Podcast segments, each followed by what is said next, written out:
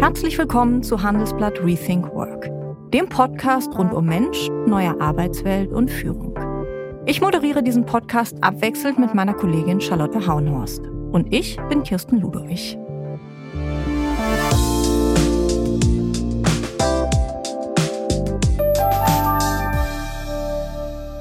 Mein heutiger Gast, Sophie von Saldern, kam mit zwölf zum Basketball, spielte als Profi für verschiedene deutsche Vereine im Ausland und über 100 Mal für die Nationalmannschaft. 2007 beendete sie ihre Basketballkarriere, weil ihr Körper einfach nicht mehr wollte. Sie ging in die Wirtschaft und ist heute Global Head of Human Resources, also weltweite Personalchefin und das beim Leverkusener Chemiekonzern Covestro. Obwohl sie schon viele Jahre die ist, die mal Basketball gespielt hat, wird sie noch immer auf ihre Profikarriere angesprochen. Die meisten wollen, so wie ich, von ihr wissen, was man vom Sport für den Job lernen kann. Wir sprechen über das Offensichtliche, also über Teamgeist und den Antrieb, alles aus sich rauszuholen, Höchstleistung zu bringen. Wir sprechen aber auch über Ellbogen, Pausen und persönliche Grenzen. Und darüber, dass man als Führungskraft auch mal den Trainer raushängen lassen darf, abseits aller Regeln für gutes Feedback.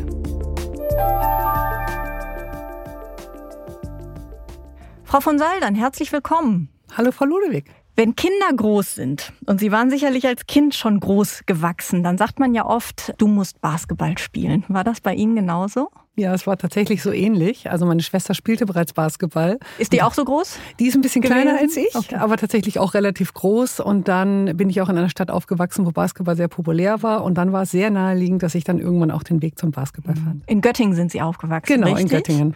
Wie sind Sie dann äh, zum Basketball gekommen? Also weil Ihre Schwester schon in dem Verein war oder? Genau, ich hatte mich vorher mal bei Fußball und Judo ausprobiert mhm. und das äh, machte dauerhaft wenig Sinn, auch aufgrund meiner Größe. Und dann bin ich einfach mal mit zum Training gegangen und dann war relativ schnell klar, dass das mein Sport sein wird. Mhm. Was fasziniert Sie bis heute an dem Sport oder hat Sie so viele Jahre fasziniert? Ja, es ist für mich weiterhin der tollste Sport tatsächlich. Ähm, es ist natürlich äh, das Thema Teamsport. Es ist die, die Art, die Schnelligkeit, die hohe Taktik, äh, die stattfindet. Also es gibt viele Aspekte, die für mich Basketball einfach wahnsinnig attraktiv machen. Ich habe ja lange Handball gespielt und fand bei Basketball immer schwierig, dass man sich nicht anfassen durfte. Das ist so. es ist wenig, ja, wirklich, es ist wenig körperlich. Also, ne, wenn man dann so im Eifer des Gefechts ist. Ja, äh da muss ich natürlich ähm, tatsächlich widersprechen, weil das ist so ein Mythos, der irgendwann mal entstanden ist. Tatsächlich auch von den Handballern hatte ich immer das Gefühl, oder es gab mal diesen Satz, Basketball ist ein körperloses Spiel. Das ist ganz und gar nicht so, sondern das ist wirklich sehr, sehr, sehr intensiv, gerade unter den Körben. Und äh, da ist von körperloser Spiel, stimmt da einfach nicht mehr. Mhm. Wie reagieren Menschen, die Sie zum ersten Mal treffen, auf Ihre Größe? Weil Sie sind ja für eine Frau 1,85 groß. groß. auf jeden Fall. ähm, ich nehme das tatsächlich nicht mehr wahr. Also ich habe das jetzt, ich bin seit so vielen Jahrzehnten jetzt damit aufgewachsen. Wenn man sich in der Basketballwelt selbst bewegt, fällt einem das gar nicht auf. Da also sind Sie fast klein gewesen? Nee, oder? ich war immer in der Mitte, ja? sozusagen. Okay. Also ähm, auch in den Mannschaften war ich immer eine der größeren, aber bei weitem nicht die größte. Wenn ich dann wieder in die normale Welt zurückgehe, fällt mir dann manchmal erst auf, wie groß ich bin. Aber mhm. das, das, schleift sich dann nach diesen, wie gesagt, vielen Jahrzehnten dann irgendwann ab. Mhm. Ich weiß, das ist eine totale Klischeefrage. Ich frage Sie trotzdem. Tragen Sie hohe Schuhe? Ähm, ich trage gar nicht ganz hohe Schuhe, allerdings nicht, weil ich nicht noch größer sein will, sondern weil es meine Füße einfach gar nicht mehr ähm, abhaben können sozusagen. Also die sind dafür viel zu kaputt, dass ich jetzt irgendwie auf High Heels gehen könnte. Und insofern vermeide ich das eher tatsächlich, weil es mir zu unbequem ist. Mhm. Wer hat vielleicht eher Probleme, zu Ihnen aufzuschauen? Sind das eher die Frauen oder die Männer? Ich hoffe gar keiner. ich hoffe gar keiner. Ich nehme das tatsächlich, wie ich sagte, ich nehme es nicht mehr wahr. Also ich mhm. frage mich selten sozusagen, ähm, haben damit jetzt andere Menschen Probleme oder nicht? Mhm. Okay. Sie haben ja dann 2007 Ihre Karriere beendet. Wie trifft man so eine Entscheidung, wenn man über Jahre Profisportlerin war? Geht das über längere Zeit? Geht man, trägt man die Entscheidung mit sich und weiß irgendwann, okay, jetzt ist der Zeitpunkt gekommen, wo ich äh, ja auch Platz machen muss für die Jungen? Oder ist das, was man, wo man aufwacht und wo man weiß, okay, jetzt ist genug? Ja, es ist eigentlich immer so der Traum von vielen Sportlern, am Höhepunkt der Karriere aufzuhören. Aber logischerweise ist am Höhepunkt der Karriere aufzuhören emotional am allerschwierigsten. Mhm. Und so habe ich auch diesen Zeitpunkt eigentlich verpasst, mhm. sondern habe eigentlich dann aufhören müssen, als mein Körper nicht mehr wollte. Mhm. Also als die gesundheitlichen Probleme so massiv wurden, dass ich eigentlich kaum eine Saison mehr verletzungsfrei überstanden hatte und einfach viele Ausfälle hatte. Und da hatte irgendwie mein Körper mir das Signal gegeben, es macht keinen Sinn mehr. Also ich schaffe es nicht mehr, nur wenige Monate am Stück mal schmerzfrei irgendwie zu trainieren und zu spielen. Und das war der mhm. Moment, wo ich gesagt habe, jetzt, jetzt ist Schluss. Mhm. Und dann sind Sie ja äh, direkt auch ins Arbeitsleben eingestiegen, weil Sie haben studiert Wirtschaftswissenschaften, mhm. sind Arbeitspsychologin. Wie waren da die ersten Wochen und Monate im Job? Die waren ganz, ganz ähm, befremdlich, muss ich sagen. Also das Erste, was für mich unerträglich war, war das ähm, acht, neun Stunden Sitzen. Mhm. Das habe ich körperlich kaum ausgehalten. Also ich wurde sehr schnell als ähm, Kolibri tituliert. Das war mein Spitzname damals, ja, weil ich wahnsinnig unruhig und zappelig war, weil ich dieses viele Sitzen vom zweimal am Tag Training zu zehn Stunden oder acht Stunden auf einem am Stuhl sitzen ganz, ganz, ganz furchtbar fand. Und dann war es natürlich trotzdem auch geprägt von diesem Abschied aus dieser Sportwelt, mhm. was natürlich auch noch nachhalte. Also mhm. es fing dann ein, ein ganz neues Leben für mich an. Was haben Sie besonders vermisst? Das, was ich eigentlich heute noch vermisse, obwohl das schon so lange her ist, ist dieses ähm, Gefühl nach einem Erfolg kombiniert mit dieser totalen körperlichen Erschöpfung, mhm. wo der Körper die körpereigenen Hormone nur so äh, sprudeln lässt. Mhm. Dieses Glücksgefühl, was man da hat. Mhm. Das hat man in der in der im normalen Arbeitsleben nicht in der Intensität. Mhm. Und dieses Gefühl vermisse ich tatsächlich heute mhm. noch. Wie oft werden Sie auf Analogien zwischen Job und Profisport angesprochen? Sehr oft, jede Woche mindestens. Und, und, was, und was kommt da so? Also was sind so die, die beliebtesten Analogien? Ähm, die beliebtesten Analogien sind tatsächlich so, ja, äh, im Basketball ist auch das Thema Team wichtig und das müsstest du ja kennen und das Thema Leistung und das Thema Niederlagen. Also es sind so die, die, was den Menschen am ehesten sozusagen durch den Kopf kommt, wenn man, wenn die hören, dass man selbst lange Zeit Leistungssport betrieben hat. Mhm. Jetzt ist es aber wahrscheinlich viel mehr, oder? Also es gibt ja relativ viele, auch ehemalige Profisportler, die als Speaker oder Coaches unterwegs sind. Und da geht es eigentlich fast immer um die Punkte, die Sie genannt haben. Ne? Vor allen Dingen auch um das Thema Motivation, Höchstleistung, mhm. sich immer wieder antreiben. Also dieses Erfolgsprinzip vom Sport in den Job zu übersetzen. Ist es aber nicht eigentlich viel spannender, über die Niederlagen zu lernen? Ja, auf jeden Fall. Oder die Rückschläge? Auf, auf jeden Fall. Ähm, ich finde alle Aspekte spannend. Dadurch, dass ich Personalerin mit Leib und Seele bin, beschäftige ich mich natürlich auch in meinem neuen, in meiner, in meiner jetzigen Arbeitssituation sehr stark mit dem Thema Niederlagen, Fehlerkultur, Kultur, Leistung etc. Und da lohnt sich schon so ein bisschen tieferen Blick reinzuwerfen, wo da die, wer kann hier eigentlich von wem lernen, was sind Gemeinsamkeiten, mhm. was sind Unterschiede zwischen diesen beiden Welten. Mhm. Was kann denn die Wirtschaft, das Unternehmen von dem Profisport lernen? Was ja, den Umgang mit Niederlagen angeht, mit Rückschlägen? Ähm, ich würde das so beschreiben wollen, dass ähm, das Thema Niederlagen, und da inkludiere ich jetzt mal auch das Thema Fehler machen, mhm. sehr viel natürlicher daherkommt im Sport. Mhm. Es ist Teil von allem. Keiner mhm. gewinnt alle Spiele, keiner trainiert immer perfekt. Mhm. Das Streben nach Perfektion ist mhm. schon klar, dass es das sozusagen, dass das schon der Weg ist, aber dass mhm. die Perfektion nie erreicht werden kann. Es gibt nicht das perfekte Spiel etc. Und eine Niederlage ist das, was es ist, eine Niederlage und ein mhm. Misserfolg ist das. Und im Unternehmen ähm, machen wir schon ein bisschen ähm, unnötiges Tovabo drumherum, mhm. ja, auch um Fehler, mhm. ja, mhm. in der Annahme, jeder Fehler sei per se was Schlechtes oder wir müssen unsere Führungskräfte intensiv darauf vorbereiten, wie sie denn nur mit einem Fehler umzugehen haben, mhm. anstatt es einfach so zu akzeptieren, was es ist, eine mhm. schlechte Leistung oder halt ein Fehler, was halt passiert, da wo Menschen zusammenkommen. Mhm. Also sozusagen eher die, die Nicht-Perfektion als Normalität anzunehmen. Ja, genau. Also ich sage immer, äh, ein Beispiel ist, wenn Sie im, Basketball arbeiten an einer Technik, mhm. an einer Wurftechnik, die relativ komplex ist. Dann habe ich damals, jetzt werden wahrscheinlich alle Sportwissenschaftler, die zuhören, lachen, aber damals hieß es so, man braucht wirklich 10.000, 15.000 Wiederholungen, um eine motorische, um eine Motorik so zu verändern, dass man sie unter Stress wieder abrufen kann. Mhm. Also man feilt an dem Wurf.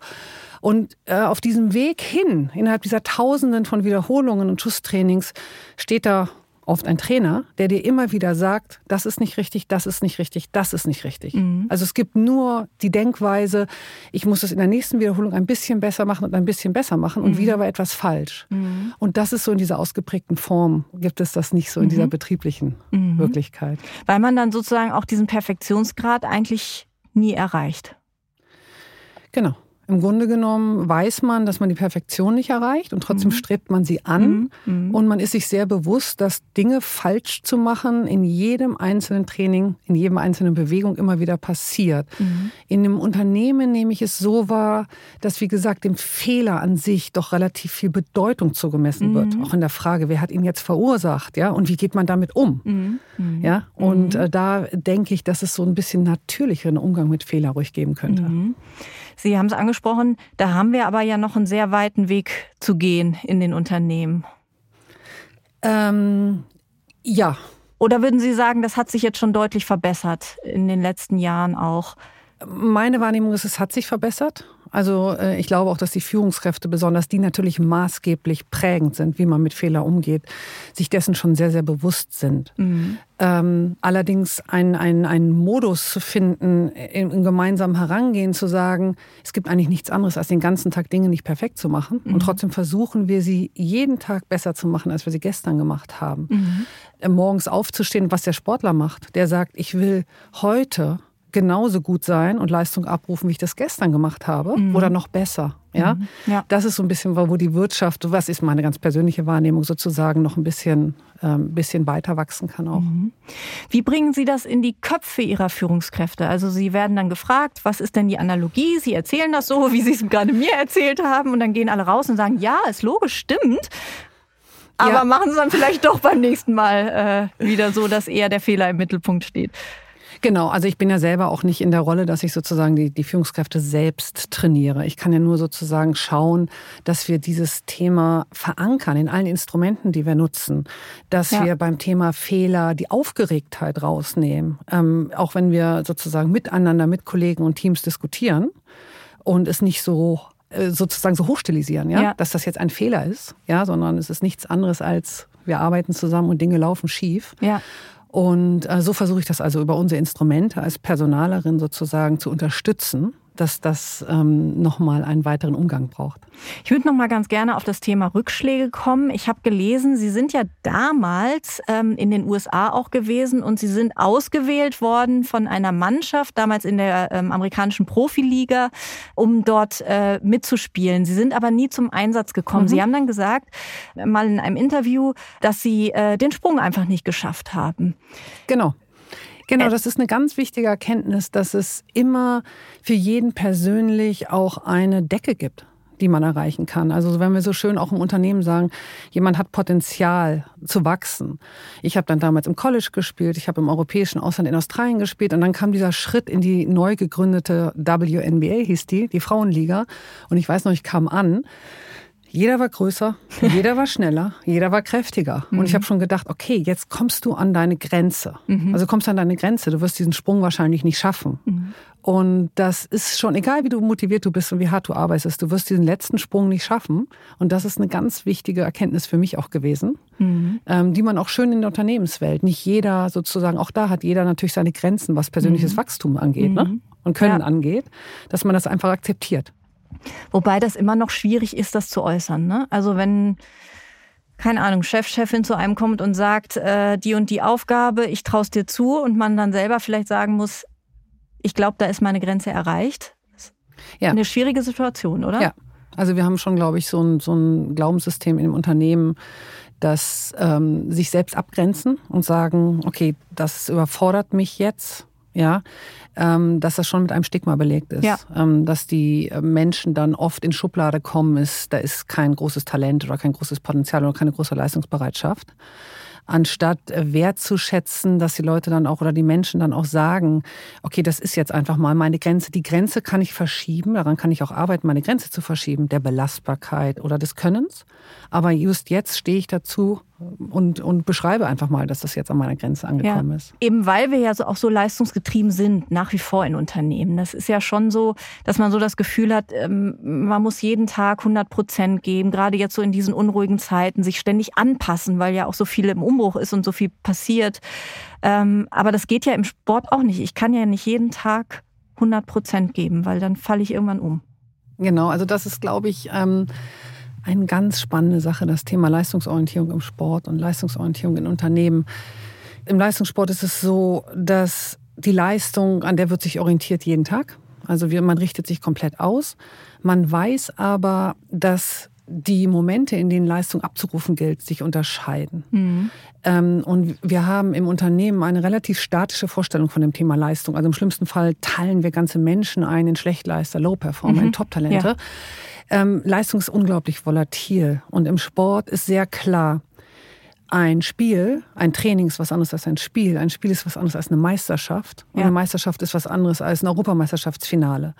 Ähm, das heißt, ich muss sozusagen meine Leistungsfähigkeit extrem daran ausrichten, wann sie denn gefragt ist wann sie denn notwendig ist und danach sozusagen mich auch ausrichten. Ja? Dass man dann auch auf den Punkt die, Le genau. Leistung abrufen kann. Genau, auf den Punkt. Und in Unternehmen ähm, habe ich es selten erlebt, dass man sozusagen sehr stark differenziert, zu sagen, wann sind die Momente, wo ich auch mal ein bisschen runterfahren kann, nur ein bisschen, ja. um dann in zwei Tagen später bei dem und dem Anlass, aber 110 Prozent da zu sein. Ja. Im Unternehmen erlebe ich es häufig so, dass Menschen, die sehr motiviert sind, die wir als High Performer ja so schön beschreiben, eigentlich den Anspruch an sich haben, jeden Tag ich sage jetzt mal 110 Prozent, ne? ja. 110 Prozent zu geben, jeden Tag dasselbe. Ja. Und dieses Konstrukt kann natürlich nicht funktionieren. Weil so stabil ist das einfach nicht, die Leistung abzurufen. Ja. Ist es denn auch andererseits, es ist ja so ein bisschen eine zweigespaltene Diskussion. Einerseits sehr leistungsgetrieben, andererseits, ähm, man spricht das immer gerne jüngeren Generationen zu, ähm, wobei dieses Generationendenken auch immer schwierig ist, sagt man, dass auch ein bisschen der Ehrgeiz fehlt, auch an seine Grenzen zu gehen, sich zu quälen, zu diesen Höchstleistungen zu quälen.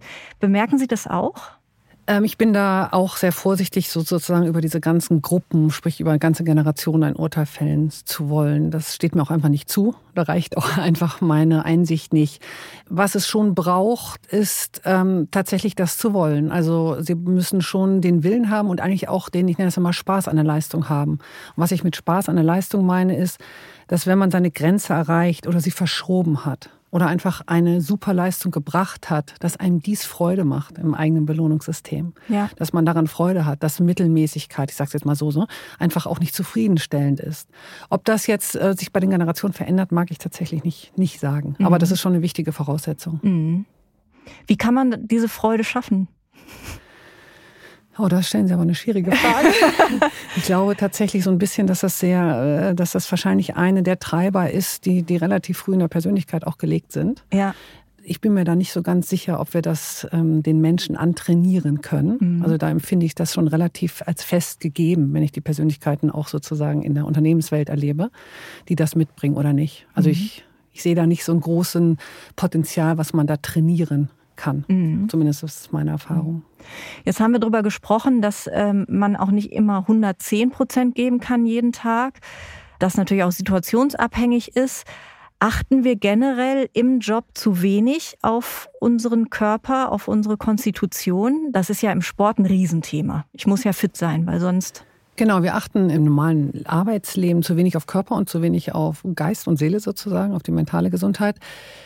Der Sportler weiß, der Körper muss funktionieren. Wenn der Körper nicht mehr kann, gibt es gar keine Leistung mehr.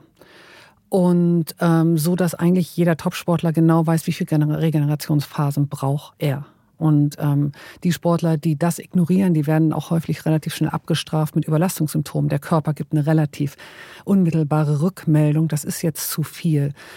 In, in, der, in der Wirtschaft erlebe ich das nicht so. Ich erlebe halt viele Menschen, die sozusagen im Hamsterrad durchpowern. Mhm. Ähm, ohne zu vergessen, es gibt dieses alte Prinzip der Superkompensation aus der Sportwissenschaft, was da einfach nur sagt, ich setze viele Trainingsreize, ich pausiere und dann kommt der Leistungsanstieg. Mhm. Und so ein bisschen finde ich das auch ähm, in der Wirtschaft und das fehlt tatsächlich noch. Ich kann nur wachsen als Persönlichkeit in meiner Leistung, wenn es Momente des Innehaltens gibt, mhm. des Pausierens, des Reflektierens. Wo mhm. stehe ich? Und mhm. dann kann ich wieder Gas geben und mhm. steigern. Und ähm, genau, wenn das gar nicht mehr stattfindet, dann finde ich das gefährlich. Nun ist es ja gerade eine echt schwierige Zeit. Wir haben eine Reihe an anspruchsvollen Herausforderungen zu bewältigen, allesamt, äh, natürlich auch äh, als Gesellschaft, aber auch als Unternehmen, Ukraine-Krieg, Corona, Rezessionsängste, die ja jetzt im Moment extrem lasten auf dem Geschäft. Da ist jeder gefordert, da gibt es ehrlicherweise oft doch gar keine Zeit für Regeneration. Ähm, ja, Genau, aber die Alternative nicht zu generieren ist ja halt auch keine. Ja. Und ähm, egal wie die äußeren Umstände sind. Also das Thema, was ich sozusagen, was mir dann oft Sorge macht, ist, dass ich in der P Persönlichkeiten sehe, die sich, wenn sie sich zu lange im Hamsterrad befinden, nicht nur nicht wachsen, sondern Dinge aktiv verlernen. Mhm. Also eigentlich rückwärts gehen. Was zum Beispiel? Ähm, zum Beispiel das Thema, in der Lage zu sein, das große Ganze im Blick zu behalten. Also so eine klassische Eigenschaft, die wir natürlich von Führungskräften besonders mhm. deutlich sehen möchten. Mhm. Als Personaler. Und ähm, wenn Sie also zu lange im operativen, wir nennen das ja so neudeutsch Firefighting-Modus sind, rechts, links, mhm. ja, das Problem, das Problem gelöst werden, äh, nehme ich wahr, dass es wirklich verlernt wird. Mhm. Verlernt wird. Also, dass man so ein bisschen im Tunnel ja. sich bewegt. Genau. Mhm. Also, sie verlernen eigentlich Dinge, die sie schon konnten, mhm. weil ihnen der Raum fehlt, mal einen Moment mhm. sozusagen zu schauen, wo stehe ich eigentlich gerade, ja, wo stehe ich eigentlich gerade. Und das Zweite ist, was Sie halt gesagt hatten, das Thema Pausieren, um Höchstleistung zum richtigen Moment wieder zu bringen.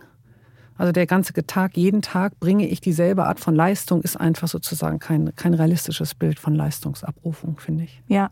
Wie kann man so Regenerationsphasen einbauen im Alltag, im Job? Ähm, Persönlich, als Team, also ich ist, ist, ist da der Arbeitgeber in erster Linie gefordert oder ich, der ja mich ja auch am ehesten kennt? Äh, ich glaube, dass, dass wir als Arbeitgeber sozusagen oder als, in dem Fall als Personaler schon es den Menschen erklären müssen, wie wichtig es ist. Gerade in dieser Art, wie wir heutzutage arbeiten. Auch das Tempo, was wir vorlegen und die Komplexität der Aufgaben. Und dann ist es natürlich schon auch ein Teil der Selbstverantwortung. Ich sage mittlerweile, mir ist es fast egal, ob diese, ich nenne es mal Reflexionspausen, innerhalb von Kolleginnen stattfinden, mit Peers, ja, im Betrieb stattfinden oder privat stattfinden. Aber irgendein Punkt muss es geben, wo die mhm. Menschen sozusagen relativ häufig, das kann auch nur mal kurz sein, es mhm. kann auch mal eine Stunde sein, es kann auch Minuten sein, es kann halt mal der Urlaub sein, ja. wo sie mal innehalten und mal zurückschauen müssen oder auch mal schauen müssen, wo sie gerade sind. Mhm. Wie nehmen Sie Ihre Pausen, Ihre Regenerationspausen? Äh, ich nutze sie tatsächlich, sozusagen das, was ich gerade beschreibe, mache ich meistens nicht mit mir alleine, mhm. sondern mit Menschen, mit denen ich einfach sehr, sehr gerne reflektiere, nenne ich mhm. mal so. Das mhm. gibt mir Energie und das zwingt mich auch sozusagen, mich kritisch zu hinterfragen, ja, was habe ich gut gemacht, was habe ich mhm. schlecht gemacht, ja, und äh, genau, was kann ich besser machen. Nach einer kurzen Unterbrechung geht es gleich weiter. Bleiben Sie dran. Bist du auf der Suche nach Inspiration und Netzwerkmöglichkeiten? Dann ist das Summer Camp der Handelsblatt Media Group genau das Richtige für dich. Treffe über 800 EntscheiderInnen, nimm an interaktiven Workshops teil und werde Teil der einzigartigen Camp Community. Wir wollen gemeinsam mit dir die Zukunft unserer Wirtschaft gestalten und aktuelle Herausforderungen angehen. Erfahre mehr und sichere dir noch heute dein Ticket auf hmg-summercamp.de. Machen Sie denn noch viel Sport? Anderen Sport? Halten sich irgendwie fit oder? Ähm ja, viel, viel, viel zu wenig, viel zu wenig. Ich mache tatsächlich noch, ich habe mein, mein Spinning-Bike zu Hause. Das okay. ist im Moment das, was mir am meisten Freude macht. Basketball spielen in meinem Alter geht tatsächlich nicht mehr. Da stimmt der Rücken. Aber ich glaube, Ihr Sohn spielt, ne? Mein Sohn spielt noch Basketball. Genau, genau also sind Sie eher äh, Spielermutti. Genau, genau, ich bin die klassische Spielermutter, ja genau. genau die, die okay. aufgeregt am Spielfeld dran sitzt und danach glaubt, sie hätte sich selbst bewegt. Okay, und äh, sich einmischt, das ist ja immer so, ich, mein Vater hat sich immer sehr gerne eingemischt äh, früher ja, bei mir. Ich, ich kämpfe hart dagegen, es nicht zu tun, aber ich verliere den Kampf täglich. Jetzt hatten wir auch darüber gesprochen, Sie hatten es erwähnt, äh, dass man ja nicht nur auf Körper, auf den Körper achten muss, äh, sondern auch auf Geist und Seele. Mhm. Jetzt ist das aber was im Sport, was jetzt nicht so unbedingt an der Tagesordnung ist, äh, eine mentale Schwäche zu zeigen. Ich erinnere mich da zum Beispiel an die US-Turnerin Simone Biles letztes Jahr, die bei Olympia den Wettkampf abgebrochen hat, weil sie gesagt hat, ich krieg das vom Kopf her nicht hin. Da haben wir aber im Sport jetzt nicht so das richtige Vorbild, oder? Ich finde, dass der Sport schon jetzt über ein paar Jahrzehnte angefangen haben, die Sportpsychologie und die psychologische Betreuung und Beratung von Sportlern auch als äh, normal zu empfinden mhm. und auch einzubetten. Also sogar als ich gespielt habe, und das ist immer in den 90ern primär, hatten wir schon die sportpsychologische Betreuung. Ja. Immerhin, ne? Also das ist sehr normal geworden, so empfinde ich das aus einer gewissen mhm. Entfernung heute. Ähm, das Thema Aussteigen und damit irgendwie so aufgeben, also wenn das so der Begriff ist, den die Leute, das empfinde ich tatsächlich immer noch als ähm, in, in der Sportwelt, als ähm, dass das so interpretiert wird, dass das sozusagen eher negativ behaftet ist und ein Aufgeben ist. Ja. ja. Ja. Anstatt eben auch, was ich sagte, zu sagen, okay, das ist jetzt einfach, ich komme jetzt an meine Grenze. Ja. Und das ist auch in Ordnung, dass das meine Grenze ist. Ja. Kann da vielleicht der Sport auch was von der Wirtschaft lernen und von den Unternehmen? Ähm, da bin ich mir nicht sicher, weil wir in dem Karriereempfinden, also in den Karrierelaufbahnen, wie wir das so schön nennen, immer noch hart damit kämpfen, ähm, den Schritt rückwärts zu akzeptieren. Also äh, eigentlich ähm, möchten wir eine Karriere haben, wo Menschen sagen können, auch je nach Lebenszyklus, Lebenszeit, wo sie gerade stecken, in der Pflege der Eltern zum Beispiel, im besten Fall können sie auch mal einen Schritt zurückgehen für ein oder zwei Jahre, um dann wieder voll durchzustarten. Die ganzen Unternehmenskulturen, die ich kenne, ähm, tun sich damit immer noch sehr schwer das mhm. zu akzeptieren, den Schritt rückwärts zu machen, um dann zu sagen, ja, jetzt gehe ich mal vom Gas in meiner Karriere, ja. aber in zwei Jahren starte ich wieder voll durch und bin wieder da. Was ist da der Punkt? Warum funktioniert das noch nicht so? Ich glaube, wir haben halt so eine, so eine vereinfachte Idee von Karriere, die lautet, immer höher, immer weiter und zwar ganz kontinuierlich, ja. Ja, fast linear denken. Ja. Mhm. Also im, im, im, schlimmsten Fall und jede zwei Jahre, jede drei Jahre muss der nächste Schritt schon kommen. Also schon wenn der nächste Karriereschritt nicht kommt, werden die Menschen unruhig oder die Unternehmen sagen, jetzt müssen wir was mal mit dem tun, ja, der ist gut. Und ich glaube, das passt nicht mehr zu der Lebensgestaltung der Menschen heute. Also das ist einfach auch, das ist ja auch das, was wir einfach unter, unter Lebensphasen Karriere, also Unterstützung auch betrifft. Ne? Ja. Zeiten der Kinder, Zeiten der Elternpflege, Zeiten was auch immer, Krankheit etc., ja, ja. wo man einfach als Unternehmen darauf reagieren muss adäquat und wegkommen muss von diesem linearen Karriereverständnis. Ja. Wenn wir jetzt die Analogie ziehen, Profisport, Unternehmen, Wirtschaft, dann haben wir jetzt gesprochen über die Leistung, das mhm. Leistungsprinzip, mhm. wir haben gesprochen über Niederlagen und Rückschläge und dann gibt's eben noch dieses große Teamplay. Dieser Teamplay, ja, ich würde es fast schon sagen Mythos, ne? dass ja. man auf jeden Fall ein Teamplayer ist und dass man das ja vor allen Dingen in den Mannschaftssportarten lernt. Aber man lernt ja auch im Sport egoistisch zu sein. Also wenn Sie den Ball in der Hand hatten, dann wollten Sie natürlich zum Korb. Ja, also man lernt, ähm, ich glaube, es gibt verschiedene Dinge, die man dort lernt. Also man lernt tatsächlich sozusagen, dass jeder seine Rollen hat und dass es oft auch klar ist, wer nimmt den letzten entscheidenden Wurf und wer nicht. Also wer übernimmt wann Verantwortung und wann hält man sich selbst zurück.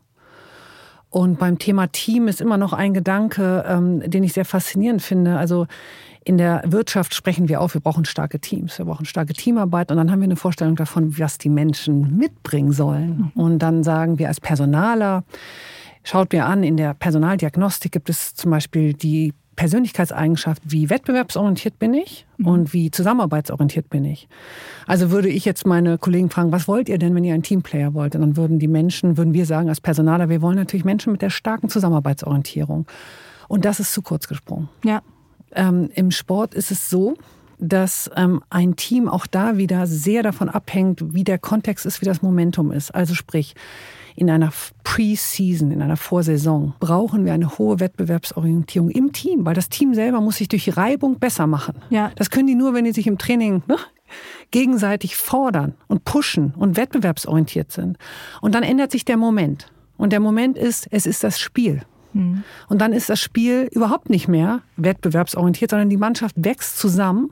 Jeder muss sich selbst zurücknehmen im Sinne des Ganzen und nur noch die Zusammenarbeitsorientierung zählt. Ja.